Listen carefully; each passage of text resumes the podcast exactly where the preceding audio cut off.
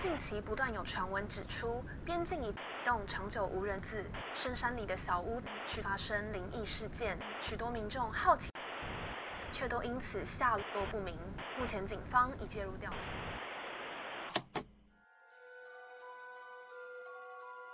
欢迎来到怪奇故事屋。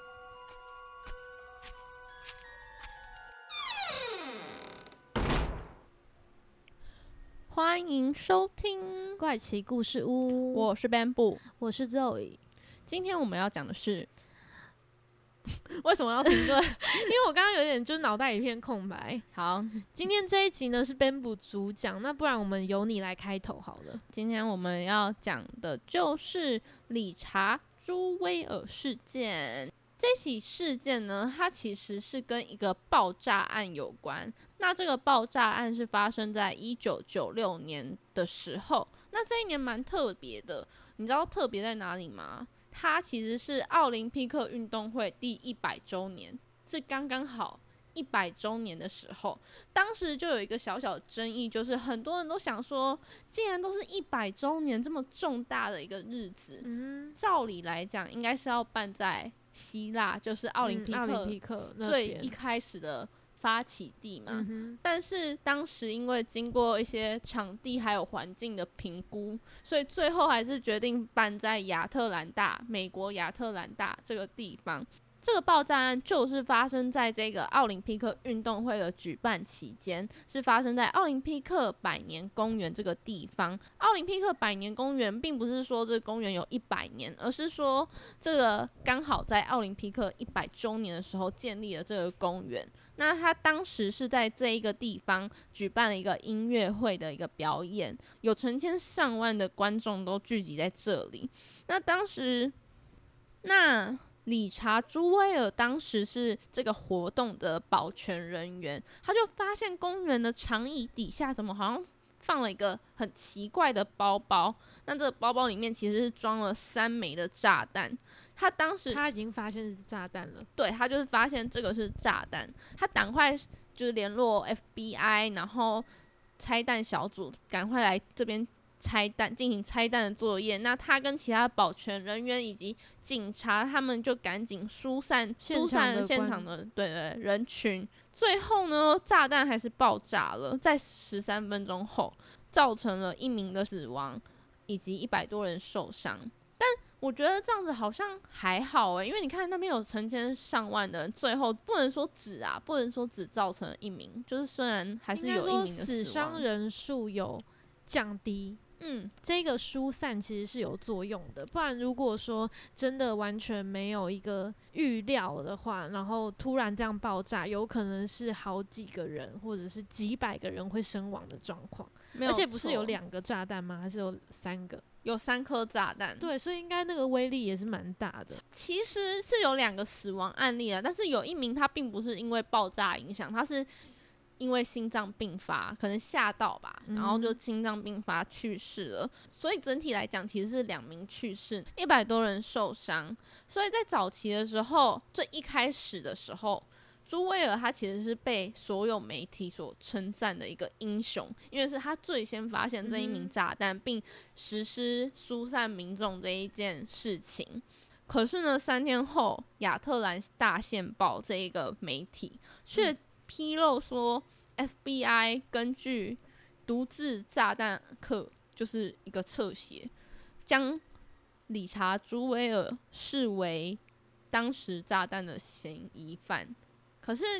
刚刚这句话听起来就是理查朱威尔被被视为嫌疑犯嘛，好像很正常。可是不是，他只是说有这个小道消息哦，他并不是说 FBI 就是说理查朱威尔他就是嫌疑犯。接下来的几个媒体就陆陆续续开始针对理查朱威尔这个人冠上了一个莫须有的罪名。他们其实都没有一个证据，而是因为这个报道出来之后，就想要把这个方向嫌犯的导向导到理查哦朱威尔身上。这样有比较理解吗？嗯，都用一个比较模棱两可的方式说什么他是炸弹的相关人士，他是为了要让自己被视为英雄嗯而去揭发这件事情，就是他设炸弹，虽虽然媒体可能都是说，哦，他有可能是这样子的人嗯物，或是他有可能是关系人，他有可能是嫌疑犯，都没有确切的讲。但其实，当每一间都在报这件事情的时候，大家就会认为，哦，他可能就是就是一个带风向的对，的概念。而且甚至就带成说是他自己先设置了炸弹，然后呢自己开始自导自演疏散群众，为了让大家认为他就是一个英雄，嗯，我觉得超过分的。应该是说，大家在看到媒体上面的新闻之后，自己也会开始编故事。对，会不会其实这个人他就是一个大坏蛋？其实我觉得每次只要我们听到或者是看到新闻上在演的一些事件的时候，只要是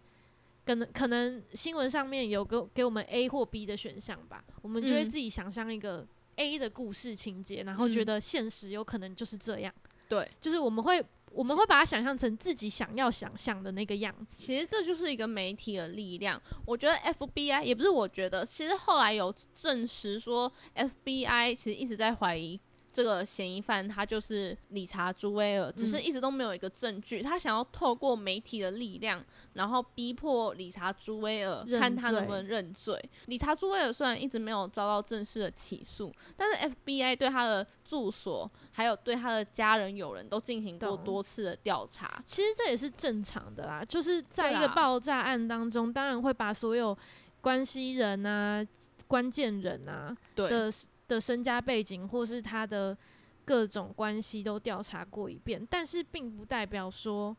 他就是那个唯一的嫌疑犯，或是对，最可能的那个凶手，他只是被列为这一起事件的关系人。但这件事情搞不好不是 FBI 的问题，而是媒体在写的时候方向的问题。那这一起事件最后当然就是确定了理查·朱威尔他根本就不是嫌疑犯。那后来怎么知道理查·朱威尔他不是凶手的？后来是 FBI 他有直接发了一个正式的澄清的信件给他，说理查·朱威尔并不是视为这次的刑事目标。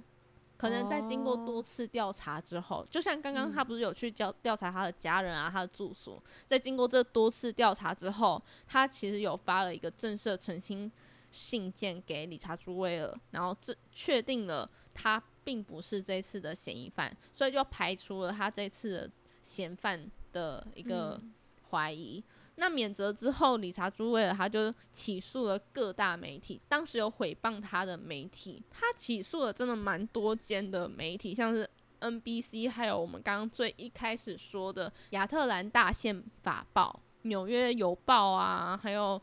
很多很多的媒体，还有企业，甚至还有一个是学院的校长，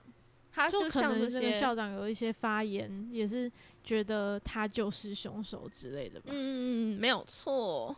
在二零零三年，我才正式抓到了这一起爆炸案的凶手，叫做埃里克·鲁道夫。那埃里克·鲁道夫其实在放置炸弹前，他已经先炸掉了一间同志酒吧跟两个堕胎诊所。对他放置炸弹的目的呢，他其实是为了惩罚克林顿这个总统的民主党政治，他在堕胎的议题上的立场。所以他才放置这一个炸弹，没有错，这就是这一起事件最后的结果。那二零一五年，埃里克·鲁道夫也被判处了，也被判了终身监禁的罚则。最后，这个理查·朱威尔，就像你刚刚说的，他这个案件被拍成电影，后续后续被拍成电影。那这个理查·朱威尔事件后来被改编成电影之后呢，他其实也引起蛮大的回响的，主要是因为他的这个导演啊是一个。呃，有得过金奖的导演叫做克林伊斯威特。那其实这一部电影是他第五次挑战真实英雄的电影，就是他常常都是拍这种改编英雄的电影，所以其实这一种题材对他来说本来就是蛮呃蛮得心应手，所以他在这一部电影的成功，也让这一起事件更被世人所看见，重视，对对对对。那它里面呢，其实主要是从理查·朱威尔的角度去做它里面影像的叙事手法，就是嗯会让你有点很像是你自己带入了理查·朱威尔的。这个世界里面，因为其实我们平常在看的时候，我们可能就会想着，哦，角色可能有，比如说媒体呀、然后很、嗯。很急着想要破案立功的这些警方啊，或者是那种民众，就是常嗯。常会随波逐流，然后人云亦云的民众，其实最少人会想到的就是这一个理查·朱威尔他自己的想法到底会是怎么样。嗯，那其实理查·朱威尔他本人呢，他是一个蛮木讷的人，他个性本来就比较偏内向，对的，比较偏内向木讷，所以他其实当时在那个情况下，他更不知道如何去捍卫他自己的权益，跟嗯去为他辩驳。而且在当年啊，为了清白，他的妈妈甚至是为了这件事情四处的奔走，就是想要证明他儿子的清白。那也因为媒体他们一直执意要继续的报道，导致后来呢也影响到理查·朱威尔的人生。大家就是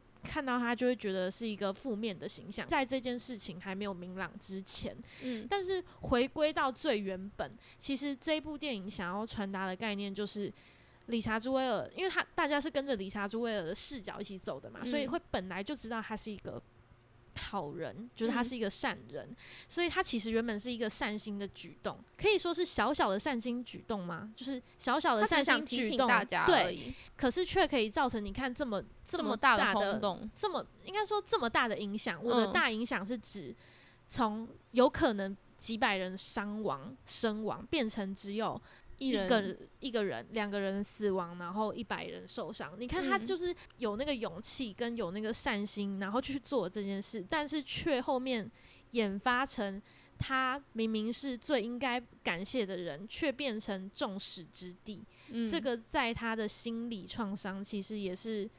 呃，我自己是觉得也让他遭受了很大很大的压力，所以后来我觉得他会起诉那些媒体啊，然后告他们。可能有些人会觉得，诶，干嘛要这么夸张？就是也不用这样子吧，因为媒体你就给他们去说就好啦。但是嗯我觉得，如果你有看过那部电影的话，或许会更能了解说，你自己也会替这个主角打抱不平。当你是那个人的时候，嗯你就会觉得明明你是一个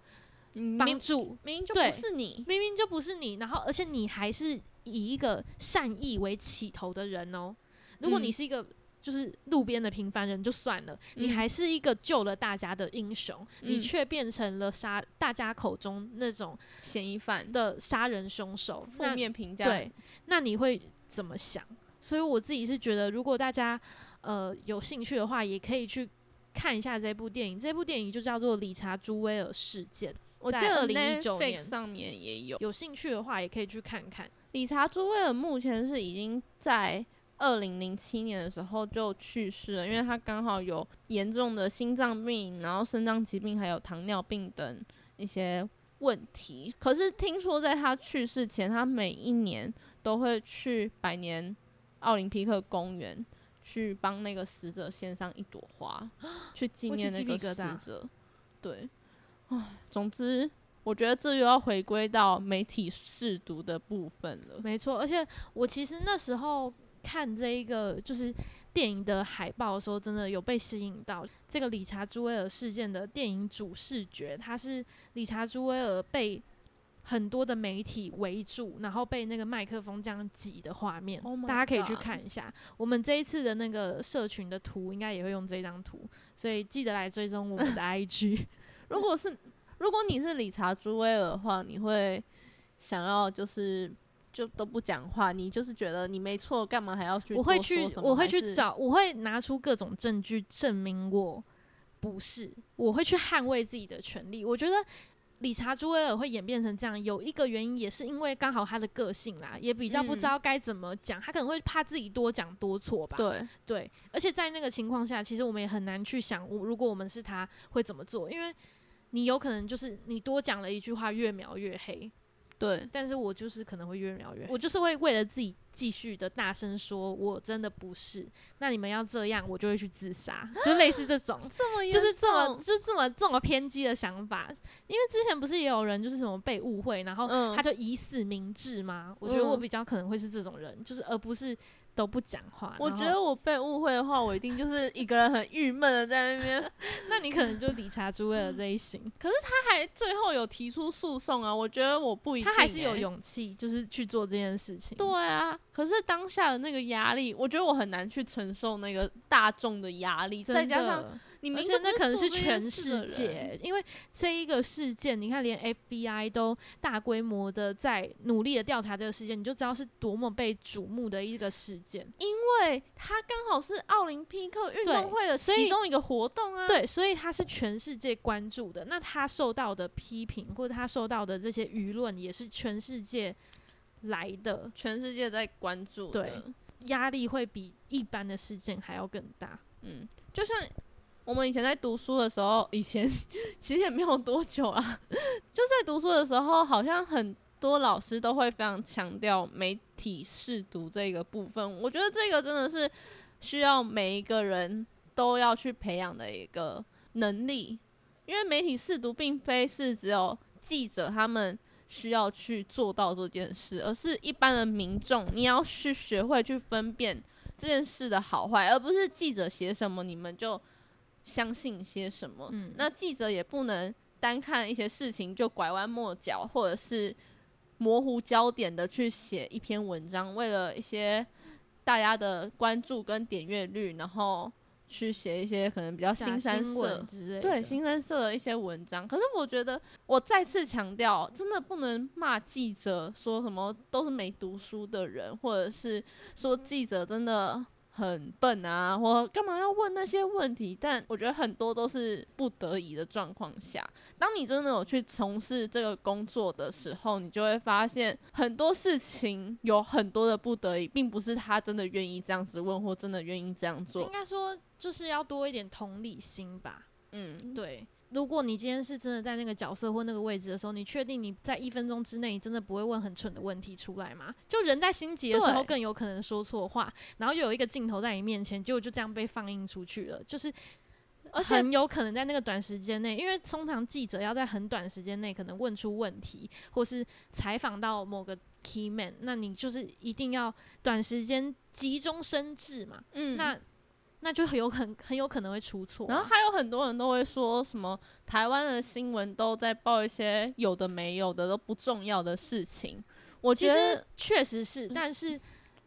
这件事情是媒体之外乐听大众一起相辅相成产生的结果，并不是，单媒体方面的问题对问题，但确实有这个状况，我对，觉得啦。是是有，可是就像你说的，就是相辅相成。毕竟我觉得像我们之前在电台的时候，有真的去跑过新闻，就会知道新闻真的没有这么好产出。然后再加上你有时间的压力下，真的更痛苦。我觉得哦，我虽然只跑了新闻跑一周，我就觉得快要不行了，更何况是那些记者。我而且现在，其实也不乏好新闻，只是没人要看啊。嗯、对，啊，写的没人要看，那有什么用？嗯，没有错。总而言之，就是同理心啊，各行各业都有他辛苦跟专业的地方。如果你真的、大家可以骂，不要人身攻击就好。怎样的骂，